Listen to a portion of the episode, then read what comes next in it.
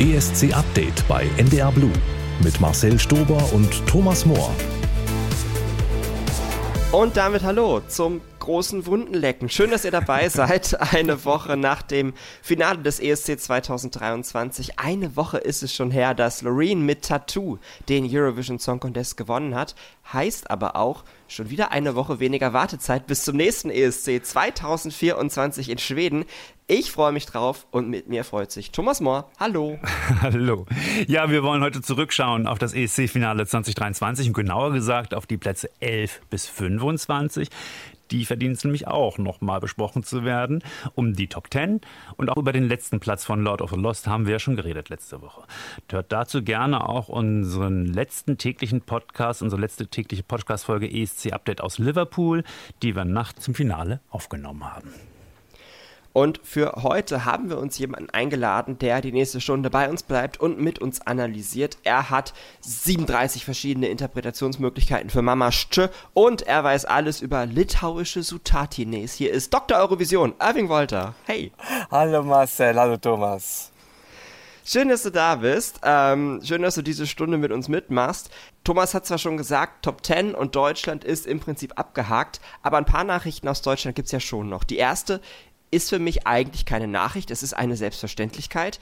Der NDR hat bestätigt, dass Deutschland auch beim ESC 2024 teilnimmt. Es gab ja ein paar beleidigte Stimmen, die eine Auszeit gefordert haben. Irving, verzeih mir die Suggestivfrage, aber warum wäre das falsch gewesen? Da gibt's gar nichts zu verzeihen. Ganz im Gegenteil, denn es ist immer falsch, nicht am Eurovision Song Contest teilzunehmen. Das ist eine große europäische Party und äh, das wäre sehr schade, wenn Deutschland nicht dabei wäre. Aus Sicht der Programmverantwortlichen hat das aber noch eine andere Komponente, denn wenn man mal ein oder zwei Jahre aussetzen würde, dann wäre das mit unglaublich viel Aufwand verbunden, das Programm wieder im Bewusstsein der Bevölkerung zu verankern. Da müsste man noch mehr investieren in Werbung vorab. Das äh, ist bei einem so großen und so umstrittenen äh, Fernsehmarkt wie Deutschland ein Problem. Wir sehen das ja auch in Italien, die haben nach ihrer langen Pause, obwohl sie ja mittlerweile auch schon mit Moneskin einmal gewonnen haben, immer noch Schwierigkeiten, den Eurovision Song Contest bei ihrer heimischen Bevölkerung wirklich zu platzieren. Die zweite Nachricht ist auf personeller Ebene. Stefan Spiegel hat sich kurz nach der letzten Live-Show von Eurovision.de aus Liverpool vom Team verabschiedet. Er wird die jährlichen Songchecks und auch das neue Format Alles Eurovision nicht mehr moderieren.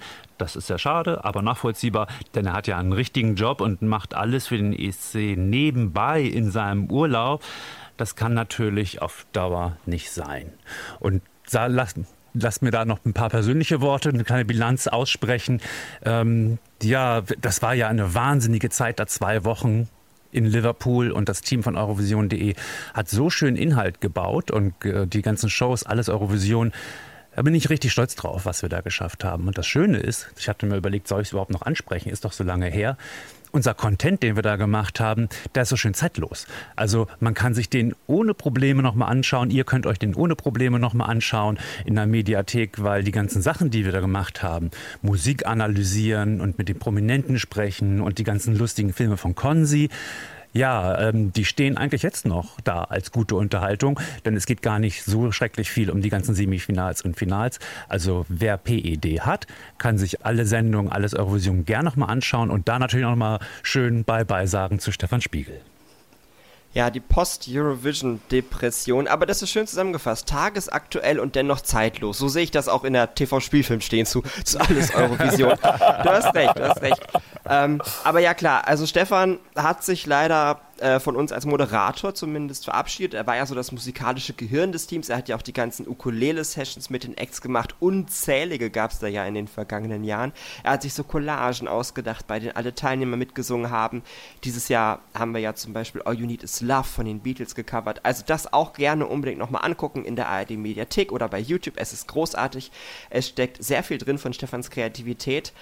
Ähm, und eine Sache, eine letzte haben wir noch, Irving. Äh, denn du hast ja auch nochmal für eine Sache gesorgt, über die man reden kann zum Thema Deutschland. Du hast dir nämlich die Platzierungen von Lord of the Lost in den einzelnen Ländern im Televoting nochmal angeguckt. Das kann man auch auf eurovision.de nachlesen. Überschrift eines Artikels ist, warum Deutschland so wenig Punkte bekommen hat. Ja, warum denn? Naja, der Artikel richtet sich vor allem an die Leute, die sich mit dem Wertungsverfahren nicht so genau auskennen. Und es ist ja so, dass immer nur die zehn meist gewählten Titel eines Landes tatsächlich Punkte bekommen. Aber es gibt natürlich auch die Ränge 11 bis 26 und da war Lord of the Lost in verschiedenen Ländern gar nicht so weit hinten. Also in Rumänien oder auch in Australien sind wir ganz knapp an einem Punkt vorbeigeschrammt. Äh, das ist natürlich bedauerlich, aber letzten Endes hätte das jetzt auch den Kohl nicht mehr fett gemacht. Ob wir jetzt äh, äh, mit 15 oder mit 18 oder mit 22 Punkten Letzte werden, das interessiert hinterher nur die Statistiker. Fakt ist, dass der Song einfach bei vielen Leuten nicht so gezündet hat, wie wir uns das gewünscht haben. Das ist bedauerlich, aber ähm, leider nicht zu ändern. Ich danke dir auf jeden Fall für deine Einschätzung und dass du da nochmal genau drauf geguckt hast. Wir freuen uns auf jeden Fall auf das deutsche Auswahlverfahren für den ESC 2024, das wir natürlich immer positiv unterstützen wollen. Und wir hören jetzt noch einmal den deutschen Song Blood and Glitter von Lord of the Lost. Blood and glitter, sweet and bitter, we're so happy we could die.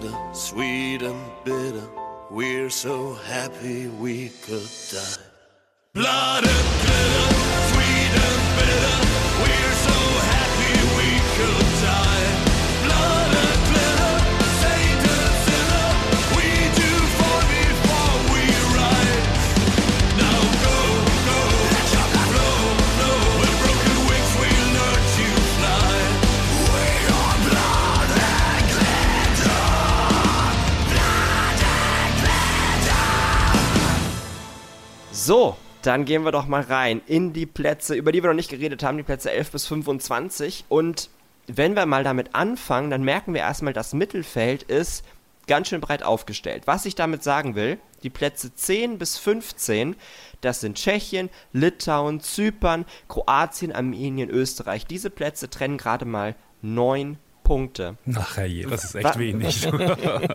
Das heißt also, ob ich jetzt 10. oder 15. werde, ist zu einem Teil auch ein bisschen zufällig. Was sagt uns das aus, dass das Mittelfeld so eng beieinander liegt über dieses Jahr?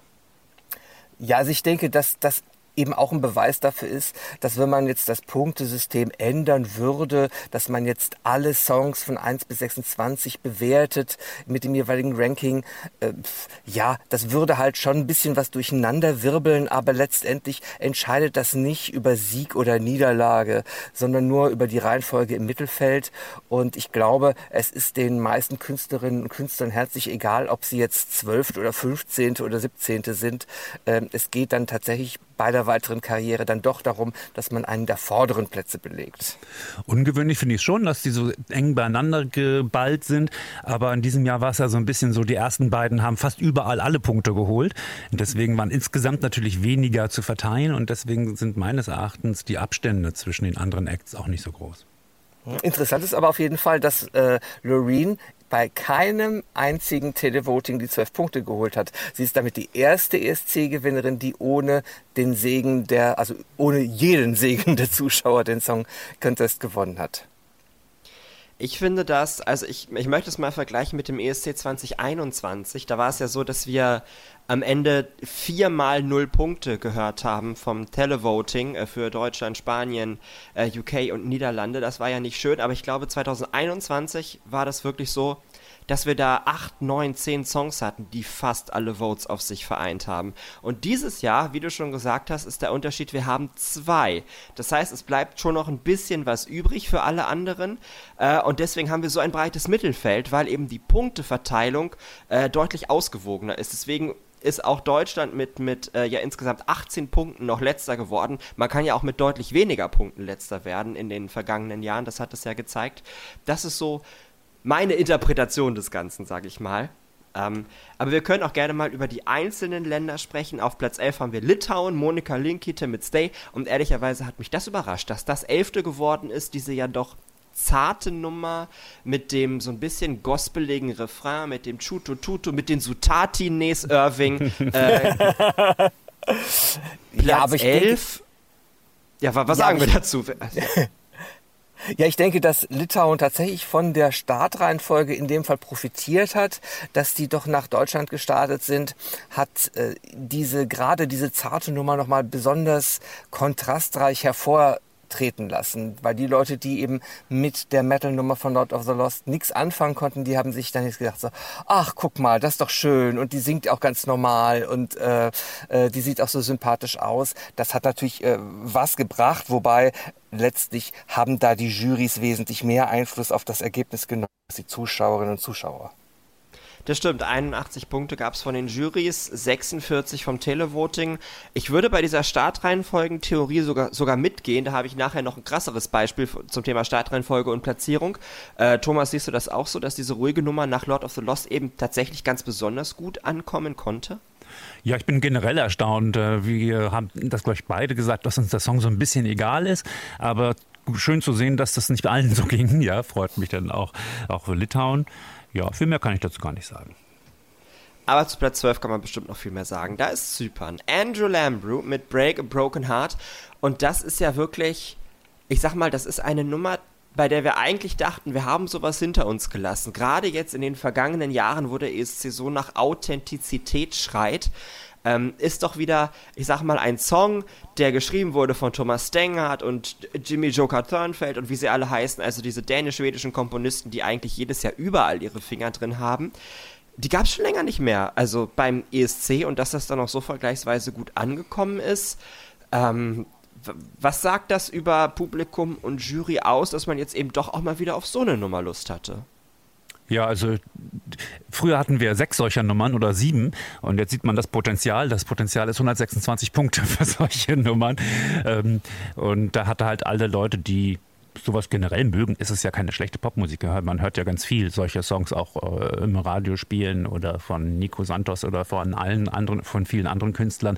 Songs, die so gestrickt sind. Scheint ja einen Markt dafür zu geben, wenn auch keinen riesengroßen.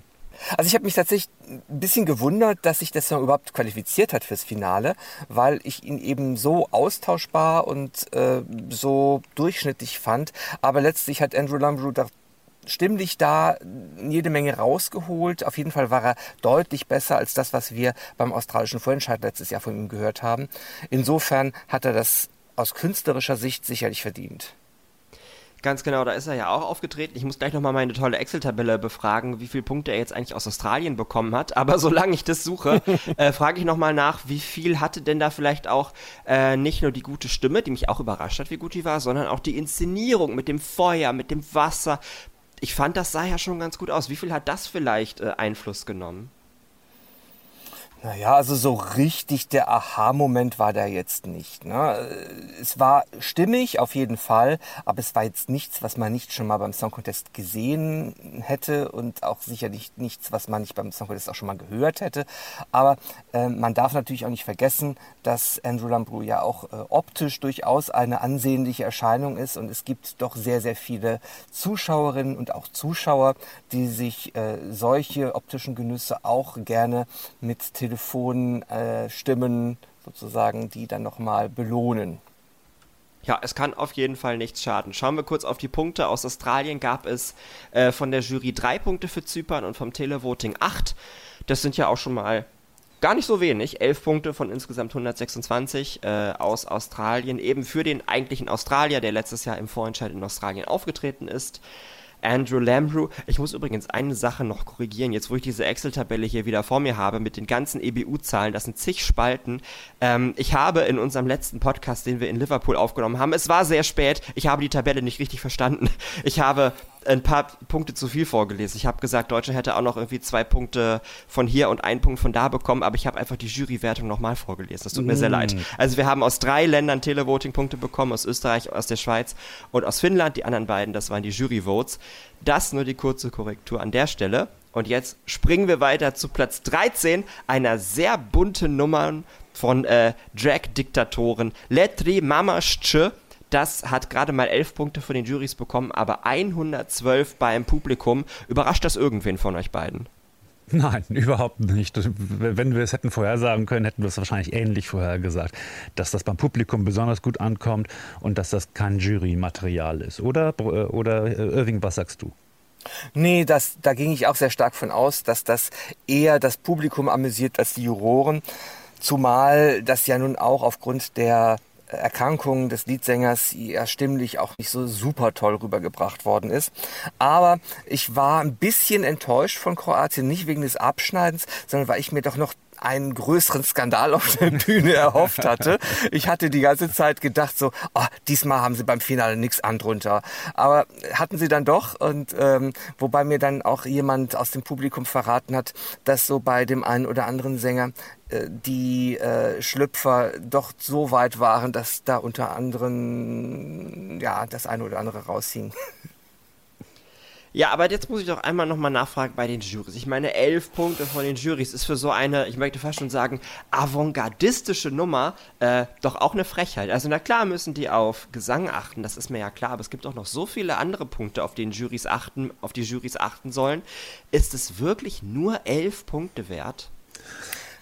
Ja, wenn ich so bedenke, wie ich das erste Mal auf diesen Song reagiert habe, und ich bin mir sicher, dass die meisten Jurorinnen und Juroren den Song nicht vorher schon so häufig gehört haben wie wir und nicht so viele Artikel gelesen haben, auch nicht recherchiert haben.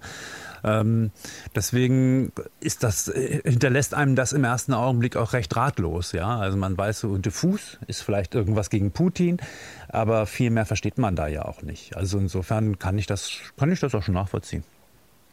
Ja, also ich würde diese Gelegenheit nutzen, um da mal eine Grundsatzdiskussion aufzumachen, weil oh, ich das Gefühl schön. habe, ja, weil ich habe das Gefühl, dass die Jurys so kompetent sie unter Umständen auch besetzt sein mögen, divers aufgestellt sind sie es auf keinen Fall. Ähm, wir bräuchten eigentlich eine Jury, die nicht nur die Mainstream-Sachen gut bewertet, schon im Vorfeld hat man ja gesagt, oh, wir erwarten uns jetzt für Lord of the Lost keine hohen Punkte von den Juries. Warum eigentlich nicht? Das war gut gemachter Metal. Der haben, die Band hat Erfahrung, die äh, haben eine tolle Bühnenshow. Nur weil die Juries in der Vergangenheit äh, immer äh, Balladen bevorzugt haben, bedeutet das doch nicht, dass ein Experte oder eine Expertin aus also für solche Musik kein Herz hat. Und mir scheint, dass da die musikalische Vielfalt in den Jurys nicht entsprechend repräsentiert ist. Wenn ich sehe, wie dann teilweise nur Sängerinnen und Sänger in der Jury sitzen, aber da sitzt kein A&R von einer Plattenfirma, da sitzt kein Produzent, da sitzt kein Dirigent, da sitzt kein Komponist. Da fehlt mir doch ein bisschen die musikalische Expertise in der gesamten Bandbreite, um auch diese große Vielfalt an Musik, die es beim Eurovision Song Contest gibt, angemessen und würdig zu bewerten. Ich finde tatsächlich, da hast du einen Punkt. Ähm, ich bin zwar ein großer Freund der Jurys, aber ich glaube auch, so wie sie beim ESC manchmal aufgestellt wird, erscheint sie mir sehr beliebig. Also man setzt halt fünf Leute hin und dann haben wir die Jury, aber was genau hat das eigentlich dann für eine Aussagekraft? Und für das Stimmgewicht, das die Jury hat, ähm, würde ich mir da tatsächlich auch eine etwas größere Vielfalt wünschen. Ich weiß nicht, ob das alleine schon dadurch gedeckelt werden kann, dass man jetzt sagt, wir setzen nicht fünf Leute in die Jury, sondern 20. Aber wahrscheinlich würde uns das ja auch nicht helfen, wenn das immer noch 20 Leute sind, die irgendwie aus einem ähnlichen Bereich kommen. Oder wie seht ihr das? Ja, das sehe ich ganz genauso wie du. Das muss, ähm, die Vielfalt muss einfach größer sein. Es gibt ja wissenschaftliche Untersuchungen dazu, die haben die Abstimmungsergebnisse von Expertenjurys mit denen von Laienjurys verglichen und wenn Laien im Vorfeld einen Hörauftrag bekommen und man denen sagt, du musst auf das und das und das achten, dann kommen fast genau die gleichen Ergebnisse raus wie bei den Expertenjurys. Das heißt, es ist dieser Auftrag, dieser Hörauftrag, der den Unterschied macht. Und deswegen ist es auch gut, dass wir eine Jury haben, weil die dann einfach ganz konzentriert sich die Beiträge anhören können. Aber es sollten halt Leute sein, die unterschiedliche musikalische Strömungen gut finden, damit eben diese Vielfalt beim Eurovision Song Contest da auch in der Wertung abgebildet wird. Wobei man natürlich auch einmal sagen muss, äh, jetzt wird so viel über die Jurys gemeckert. Und das hat ja damit zu tun, dass die Leute sich einen anderen äh, Sieger gewünscht hätten. Viele waren ja doch auf der Seite von Finnland. Jetzt hat halt zum ersten Mal seit wirklich Jahren äh, nicht der Televoting-Sieger den ESC gewonnen, sondern der Jury-Sieger. Alleine Na, das ist aber doch schon oft passiert. Das ist doch schon oft passiert. Ich denke, da also jetzt schon länger nicht mehr passiert. Also Mont Selmerle, dann äh, äh, bei, bei äh, Duncan Lawrence war es ja auch so, dass die lieber Kano gehabt hätten. Ja, das stimmt. Bei Duncan Lawrence hat, hat ja niemand gewonnen. Also sowohl Duncan Lawrence als auch zum Beispiel so eine Jamala, die waren ja, die haben ja weder Jury noch Televoting gewonnen, aber dass wirklich der Jury-Sieger einmal gewinnt, äh, das hatten wir schon länger nicht mehr. Und das ist jetzt tatsächlich halt mal passiert. Deswegen würde ich noch nicht das ganze System umschmeißen, aber man kann es verfeinern. Verfeinern statt umschmeißen. Das ist doch eine schöne Devise. Und die leitet mich jetzt über zu unseren Diktatoren, über die wir die eigentlich reden wollten. Jetzt hören wir sie nämlich nochmal. Letri und Mamaschtsche.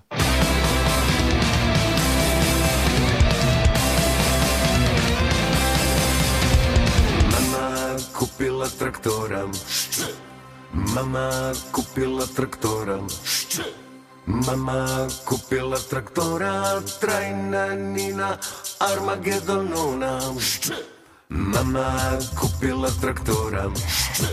Мама купила трактора. Мама купила трактора, трайна Нина Армагеддонона. Мама любила Мурона. Mama ljubila Morona Mama je ljubila Morona Krajna Nina Armagedon Nona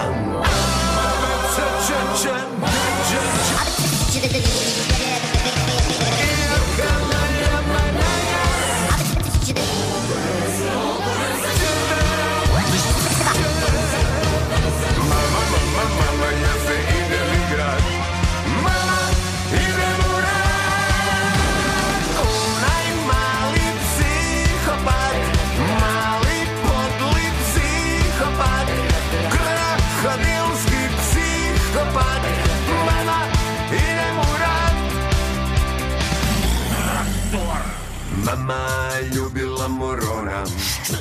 Mama ljubila Morona. Mama ljubila Morona. Krajna Nina Armagedonona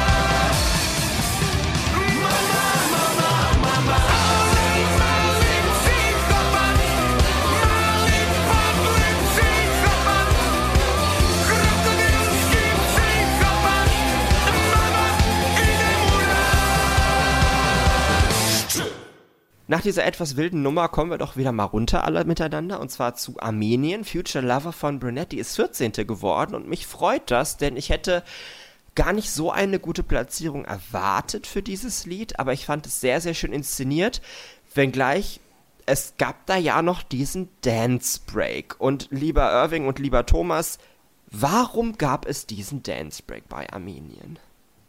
Versteht, versteht das irgendwer von euch? Äh, ich glaube, dass ähm, wir seit Chanel äh, oder eigentlich schon seit Eleni Furera ist das so als Ei des Kolumbus bei vielen Delegationen angesehen, dass man äh, möglichst viel äh, ja, Gliedmaßen und Haare durch die Gegend werfen muss, damit das Publikum äh, das Gefühl hat, es passiert was auf der Bühne. Und ich fand das jetzt gerade bei Brunette ein bisschen aufgesetzt, weil der Song ja von einer ganz anderen Spannung lebt. Und da hatte für mich das eher Polen-Vibes als äh, Spanien-Vibes. Ich brauchte diesen Dance Break auch nicht, aber grundsätzlich fand ich das wirklich so, so schön inszeniert, ja. Also wie sie da auf dieser schiefen Bühne saß, wie das beleuchtet war. Und das hat mir schon sehr, sehr, sehr gut gefallen. Und da kann ich mir auch schon vorstellen, warum da so ein paar Punkte zusammengekommen sind. Ja, ich muss auch sagen, das hat den Song echt nochmal nach vorne gebracht, diese Inszenierung. Sehr, sehr toll. Inszenierungstechnisch ja, vielleicht nicht ganz so gelungen bei Österreich auf Platz 15. Who the hell is Edgar? Und da muss ich tatsächlich sagen, Österreich war ja einer der großen Fanfavoriten dieses Jahr. Also auch in den Songchecks äh, von Eurovision.de wurde Österreich Zweiter. Alle haben über Österreich geredet und wie toll sie dieses Lied finden. Und jetzt stehen wir da und haben 16 Punkte vom Televoting. Das ist verdammt wenig. Wie kam das? Also es ist, glaube ich, sehr, sehr enttäuschend, sowohl für Thea und Selena als auch für das gesamte österreichische Team, die sich sehr, sehr viel Mühe gegeben haben, da was anderes auf die Beine zu stellen, als man das sonst aus den Vorjahren gewohnt war. Die Nummer war äh, witzig, die war äh, natürlich auf der Bühne anders umgesetzt als im Video, aber das war ja ja, das war natürlich den Umständen geschuldet. Man kann das nicht eins zu eins auf die Bühne übertragen. Mich hat das auch ein bisschen äh, enttäuscht, aber vielleicht ist es auch so, dass beim Eurovision Song Contest nicht alle von Anfang an mit dabei sind. Und wenn man die Startnummer 1 hat, hat man vielleicht das Pech, dass die Leute erst bei Startnummer 2 eingeschaltet haben. Ähm, das könnte sein, dass das für Thea und Selena so ein bisschen ein Dealbreaker war. Ja, zumal wir gesagt haben, dass äh, die Plätze bis 15 auch sehr eng beieinander waren. Sagen wir mal, sie hätten einfach mal einen Pfund mehr gehabt beim Televoting, sagen wir mal 50 Punkte, dann hätte das Ergebnis schon ganz anders ausgesehen. Dann wären sie in den Top 10 gewesen. Das hätten sie auch verdient. Ähm, wir haben aber auch immer bei aller Begeisterung gesagt, dass wir sehr neugierig darauf sind, wie dieser Song inszeniert ist, weil der natürlich ähm, im Vorwege komplett von diesem ja, sehr guten Video auch gelebt hat. Da wurde, wurde die Geschichte ja auch so schön erklärt. Das war natürlich auf der Bühne nicht möglich. Ja? Und ähm, ob, ähm, ob so normaler Televoting-Zuschauer, eine normale Televoting-Zuschauerin die, die Essenz des Songs so begriffen hat, das wage ich doch sehr zu bezweifeln. Das glaube ich nämlich auch. Ich habe es ja schon mal auch in unserem täglichen Podcast angesprochen. Ich glaube, Startplatz 1 war echt das Todesurteil für diesen Song. Man ist einfach so früh am Abend, auch wenn die, die Einleitung dieses Wettbewerb extrem lang gedauert hat und es schon irgendwie 21.20 Uhr war, als Startplatz 1 kam. Aber ich glaube, man ist da noch nicht bereit, sich auf so eine Geschichte einzulassen. Und das ist wirklich der Song, vielleicht neben Kroatien, der so viel an Hintergrundwissen erfordert, um ihn zu verstehen und um ihn zu genießen. Deswegen ist das extrem unglücklich gelaufen. Aber deswegen möchte ich sie jetzt nochmal abfeiern. Thea und Salena mit Who the Hell is Edgar aus Österreich? Yeah. Oh my god, you're such a good writer. Oh, it's not me, it's Edgar. There's a ghost in my body and he is a lyricist.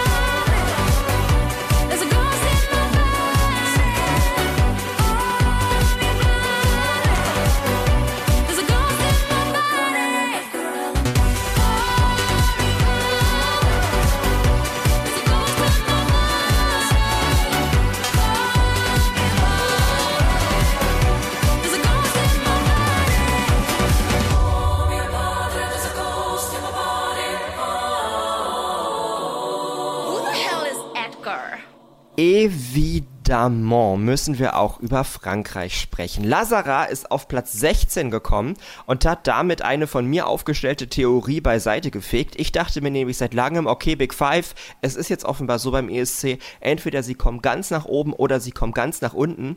Jetzt haben wir mal eine Mittelfeldplatzierung für Frankreich.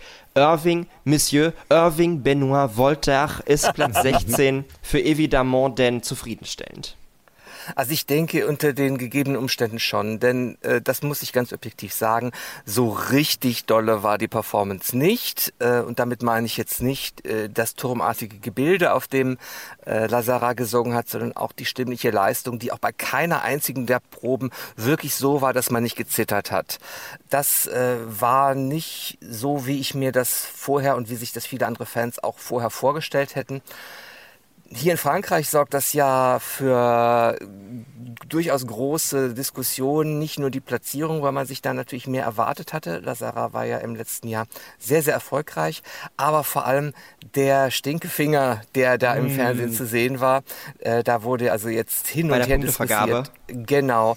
Und ähm, dann verschiedene Erklärungsmuster. Ja, das bedeutet was anderes in Kanada und sie hatte einen Krampf im Finger und äh, äh, alle, alle möglichen äh, Geschichten. Ich glaube, das sollte man vielleicht auch alles gar nicht so eng sehen. Wenn man mit hohen Erwartungen in den Wettbewerb startet, dann ist man enttäuscht, wenn sowas kommt und dann kann schon mal ein Stinkefinger kommen und das sollte man einfach auch nicht so dramatisch sehen. Also war die Inszenierung, Thomas, verzeih mir diese großartige, diese großartige Wortwitzfrage, war die Inszenierung auf dem Podest am Ende zu hoch? Ja, man sieht's, ne? Also wir fordern ja auch immer Inszenierung, Inszenierung, Inszenierung. Und dann bauen sie da schon so ein Fahrstuhlkleid hin. Und dann bringt's trotzdem nichts, ne? Also so ein Fahrstuhlkleid hat natürlich auch immer das Problem, dass die Künstlerin dadurch sich gar nicht bewegen kann und sehr statisch ist. Äh, Wir alle hatten ja den Eindruck, dass die Fotos sehr gut aussahen. Bei, bei der Filmaufnahme bin ich jetzt auch gar nicht mehr so hundertprozentig, ob das jetzt so toll auf der Bühne aussah. Aber ja, offenbar ähm, nicht überzeugend. Ich hatte vorher so ein Fake-Jury-Ergebnis gelesen. Also es wurde mir dann einen Tag vorher irgendwo gezeigt bei Twitter oder was weiß ich, äh, dass angeblich die Juryabstimmung am Vorabend so ausgegangen ist. Und da war Frankreich am Platz 1 und dachte ich mir, nee, nee, nee, das kann nicht sein, das ist gefaked. Das war dann auch gefaked, weil mehr als 50 Punkte vom Publikum und von den Jurys jeweils sind auch nicht zusammengekommen.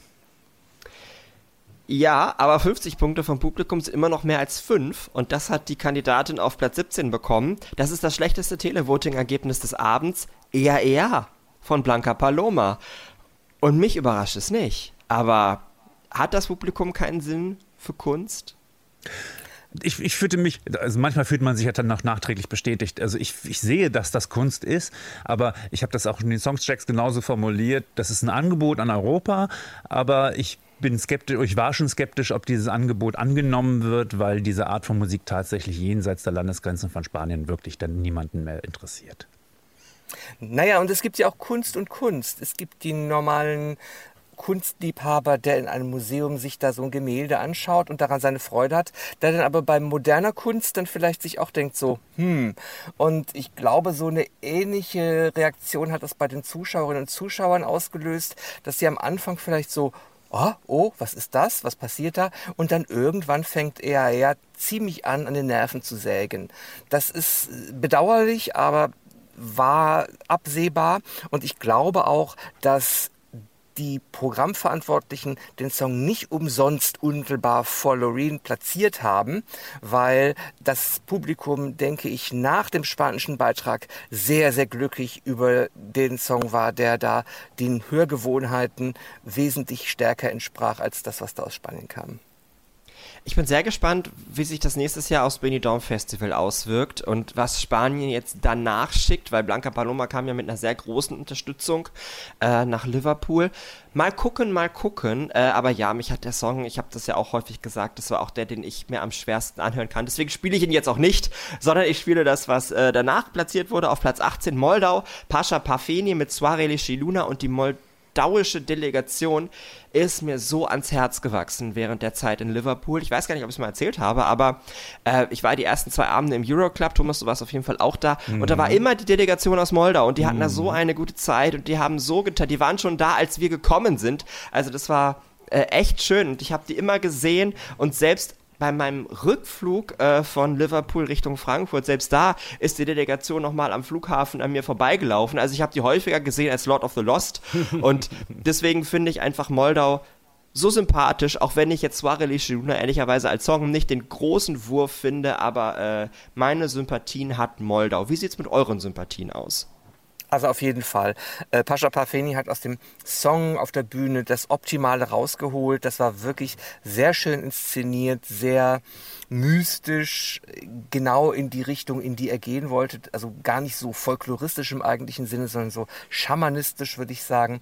Und äh, da hat er natürlich auch mit seinem kleinwüchsigen Flötenspieler einen Hingucker gehabt, der zusätzlich für Aufmerksamkeit gesorgt hatte. Das war, glaube ich, eine sehr gut durchdachte und deswegen auch sehr effektvolle Inszenierung. Soare Luna, hier kommt Pascha Parfini für Moldau. Codrurile confunzat deasă Cred că mi-am găsit mireasă Nistrule cu apulină M-am pierdut și ea divină I-am cântat eu doi nemulte Până am vrut să mă sărute ea Păi am dansat-o În tot felul răsfățat-o Soarele, soarele, soarele și luna Norțile, norțile, norțile cu luna. Soarele, soarele, soarele și luna Norțile, norțile, norțile cu luna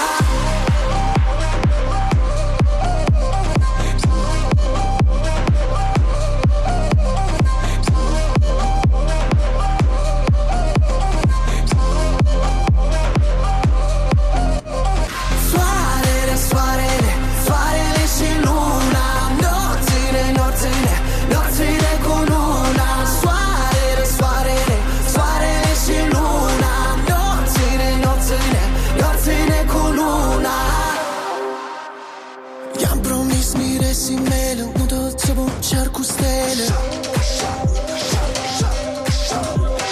I-am dat până a șaptea seară Un inel cu piatră rară. Soarele și luna. Soarele și luna, Norțile cu luna nordile cu luna. Soarele, soarele, soarele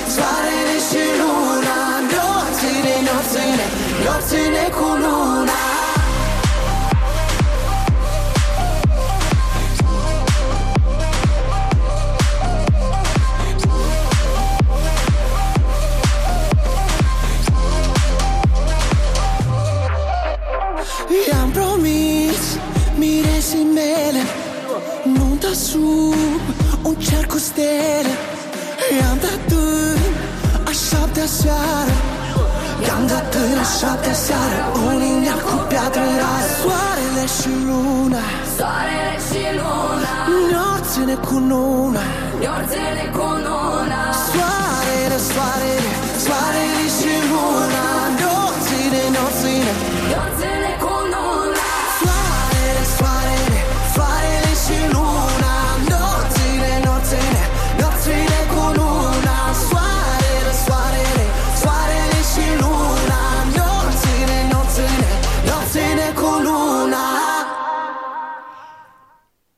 Baby, jetzt reden wir mal Tacheles.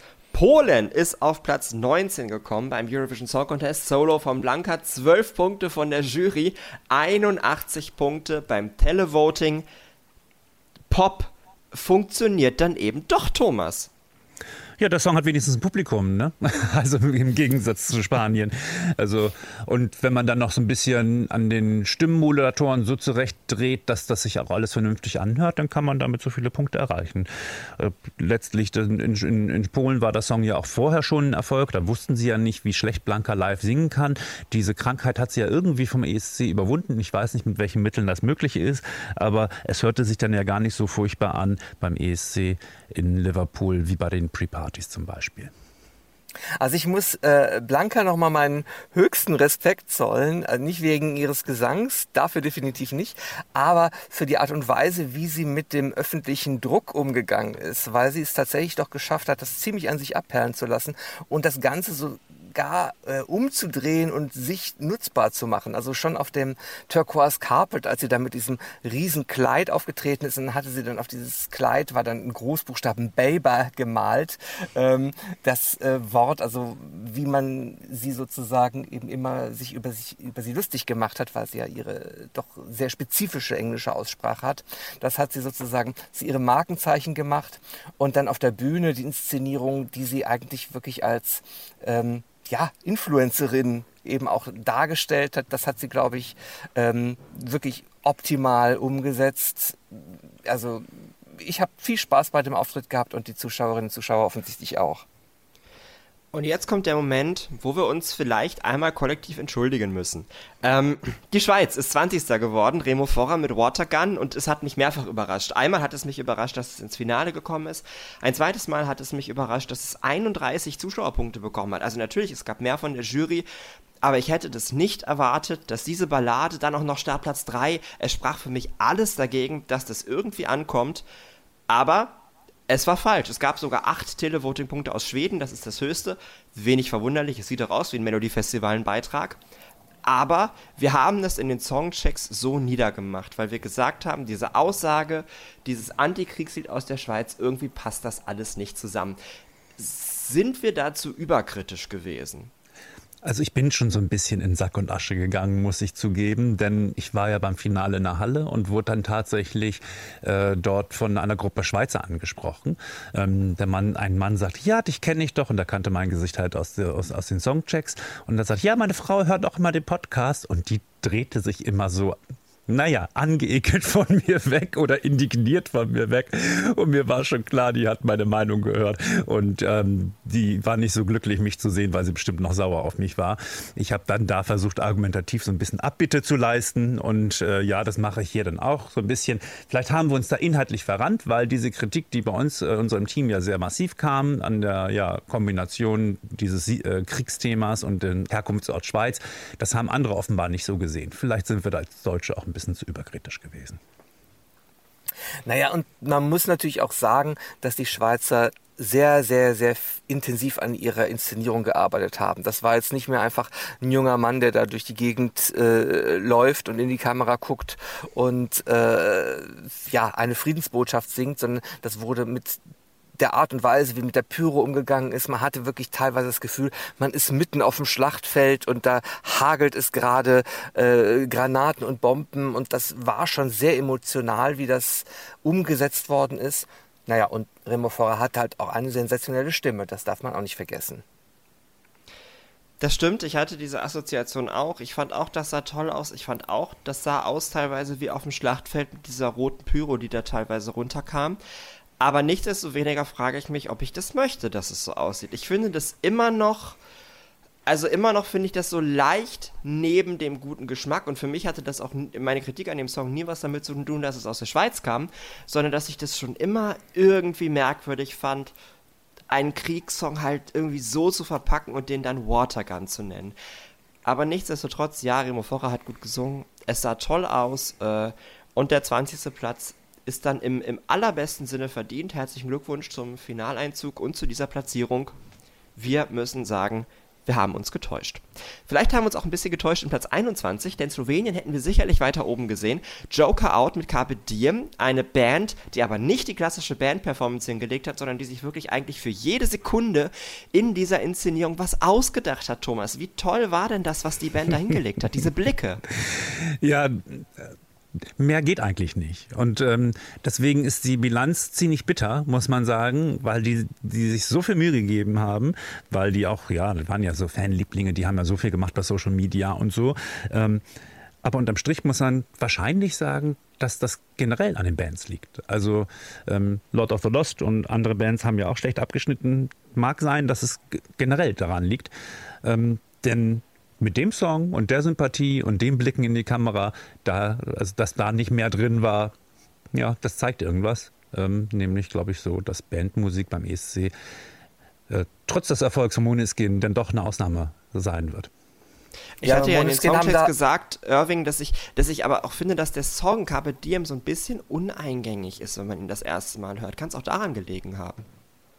Na, ich denke mal, äh, was die Bühnenperformance von Bands angeht, haben Måneskin natürlich da Maßstäbe gesetzt und äh, da ist es eben schwierig, nochmal dran zu reichen, weil jetzt auch das war in der Pandemie und da wollte man einfach auch dieses Live-Rock-Band-Feeling haben.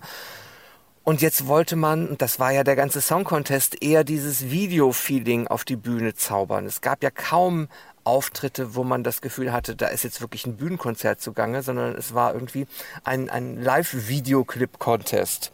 Und da fielen Joker Out ja so ein bisschen aus dem Rahmen. Die haben schon versucht, obwohl sie natürlich klar jede, jede Bewegung inszeniert haben, aber eben dieses Rock-Band-Feeling darüber zu bringen. Und das hat sich irgendwie gebissen, glaube ich.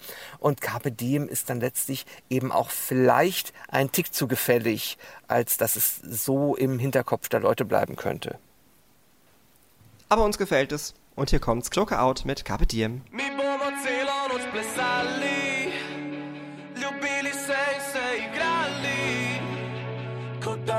jutri več ne bo. Vedno manj besed, ta nakled pod nogami ške, mi pa bežimo s prepiha. 810 tisoč let moraš delati le, da duša malo zadiha. Ti loviš, če preživiš, ti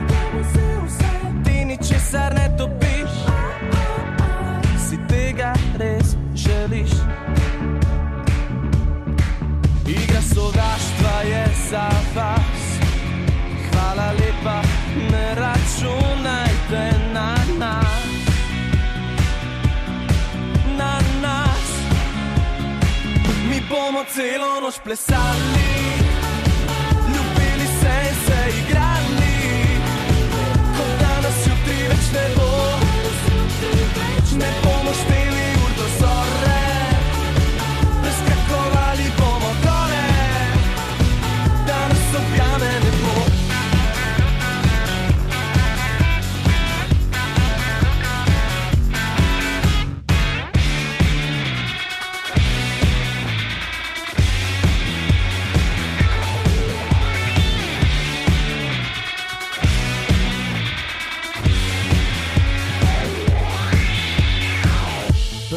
Dež odplaknil v spobliž, da ne bi kradel magije. Splesiš, tema bo prižgala žar v očeh. Igra sovraštva je za vas. Hvala lepa, ne računajte na nas. Še bolj na glas. Mi bomo celo noč plesali,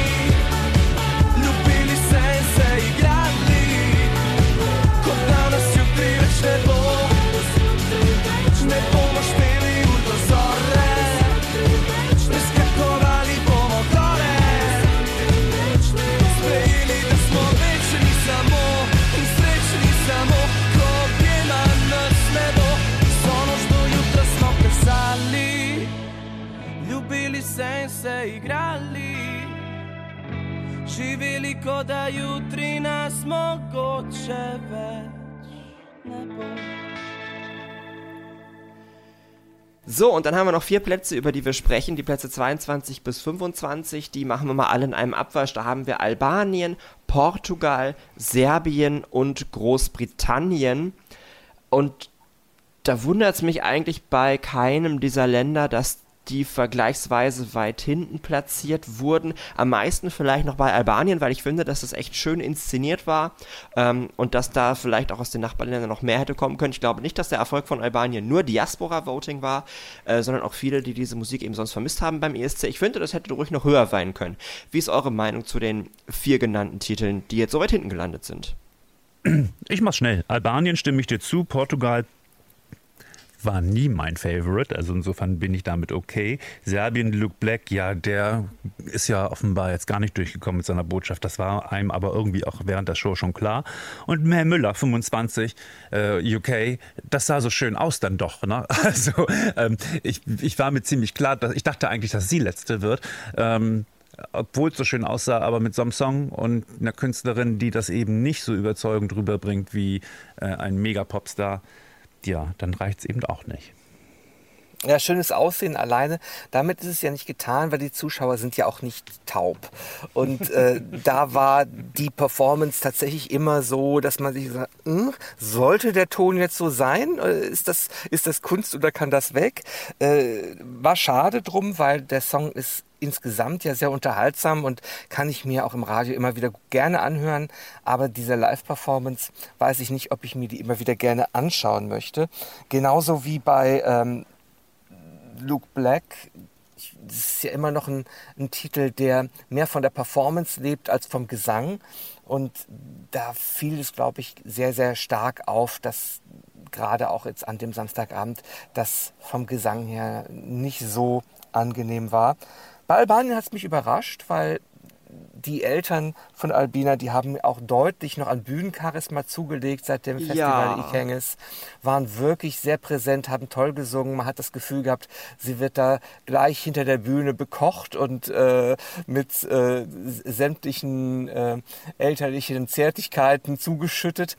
Aber ja, dafür war der Song dann vielleicht auch nicht stark genug, um die Sehnsucht nach der großen Balkanballade vollständig zu befriedigen. Das war unsere Diskussion über das Finale. Ganz herzlichen Dank, aber diese Folge ist noch nicht ganz vorbei. Es gibt nämlich noch ein Land, über das wir reden möchten, und zwar in unserer Kategorie. ESC Update. Three Minutes. Bye bye. Und da sprechen wir natürlich über Lieder, die ein bisschen mehr Aufmerksamkeit verdient hätten. Und ich habe mir da eins ausgesucht, bei dem ich mir sehr sicher bin, dass ihr beiden mir da zustimmen werdet. Es war so ein bisschen unser heimlicher Favorit in Semi 2. Und er hat es nicht ins Finale geschafft. Gerade einmal sechs Punkte gab es für Riley aus Dänemark und Breaking My Heart. Das ist der Song, bei dem Thomas Moore in den Songcheck sagte, das ist eigentlich mit der einzige zeitgenössische Popsong. So, Thomas, warum ist der zeitgenössische Popsong mit nur sechs Punkten im Semi so abgestraft worden? Wie kann das sein? Das musste ich mir tatsächlich auch nochmal angucken, denn wir hatten ja in Liverpool äh, an dem Donnerstag noch Sendung, unsere eigene Sendung, alles Eurovision, direkt bis zu Beginn des Semifinals, bis wir dann alles so umgeswitcht hatten, ähm, habe ich die Performance von Riley nur am Ende gesehen und wie das dann so ist, hat man so viel zu tun. Jetzt habe ich es nachgearbeitet und verstehe es auch. Er hat ja wahnsinnig schlecht gesungen, gerade am Anfang, gerade in der ersten Hälfte, die ich verpasst habe. Das war ja schon fast so ein bisschen demütigend. Das ist nicht überraschend in dem Sinne. Er ist süß, der Song ist gut. Ähm, Ich finde, das haben die toll auch in Szene gesetzt. Aber gerade in der ersten Hälfte, ähm, ja, und dann noch Start Nummer eins, da war dann, da war dann nichts mehr drin für ihn. Tut mir leid für ihn, schade. hätte, hätte mir gerne einen besseren Erfolg, aber auch einen besseren gesanglichen Erfolg gewünscht. Ja, der Eurovision Song Contest hat halt eben auch diese olympische Komponente und die bedeutet nicht zwangsläufig dabei sein ist alles, sondern wer Leistung bringt, kommt weit nach vorne. Und die gesangliche Leistung war tatsächlich nicht so, dass man guten Gewissens dafür Telefongebühren ausgeben sollte. Das war ja in einigen Ländern ja auch wesentlich teurer als in Deutschland. Ich persönlich hätte dann von Spanien beispielsweise aus sicherlich nicht für Dänemark angerufen, äh, so gern ich den Song höre, aber das, das reicht einfach nicht. Ja, es ist, also in der Studioversion klingt er ja sehr schön und die hören wir uns gleich natürlich nochmal an.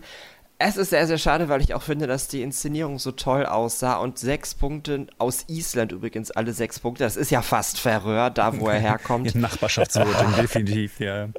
Ja, das ist, hat mir tatsächlich sehr wehgetan. Es gab ja noch zwei Acts im Semi, die ja, die ja sogar null Punkte bekommen haben in Semi 2. Da war er immerhin nicht ganz dabei, aber sechs Punkte. Das ist echt bitter, das ist sehr, sehr schade, aber ja, ich wünsche Riley nur das Beste, wie alt auch immer er sein mag und wo auch immer er jetzt ist. ähm, aber Breaking My Heart ist einer der Songs dieses ESCs für mich und den hören wir jetzt gleich. Herzlichen Dank, lieber Irving, dass du heute unser Gast warst bei ESC Update. Herzlichen Dank, lieber Thomas. Es hat mir sehr viel Spaß gemacht. Herzlichen Dank an euch fürs Zuhören.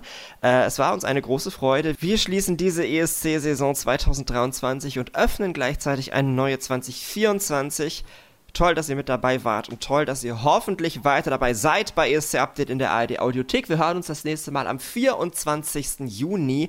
Mal gucken, was wir dann schon alles Neues erzählen können. Vielleicht über die Gastgeberstadt, vielleicht über Deutschland. Wer weiß das schon? Ich bin mir sicher, wir werden eine tolle Sendung haben. Herzlichen Dank und viel Spaß mit Riley jetzt, Breaking My Heart. Macht's gut. Tschüss. Tschüss. Do you remember? Said it'd be easier if I was dead. Cause whenever you're trying to start something, I'm in my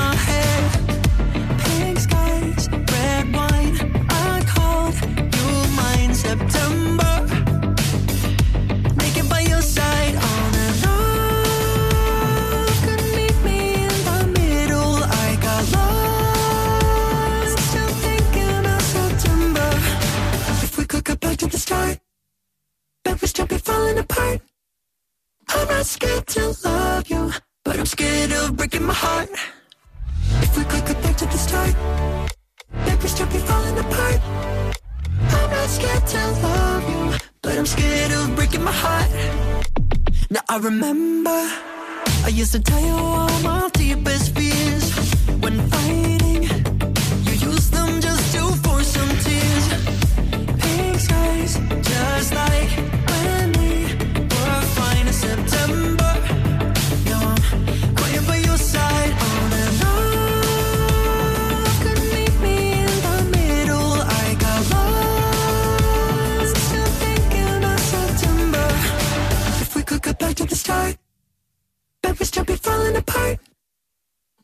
Scared to love you, but I'm scared of breaking my heart. If we could go back to the start, back was jumping, falling apart. I'm not scared to love you, but I'm scared of breaking my heart. Breaking my. If we go back to the start, you'd still be breaking my heart. If we go back to the start, you'd still be breaking my heart.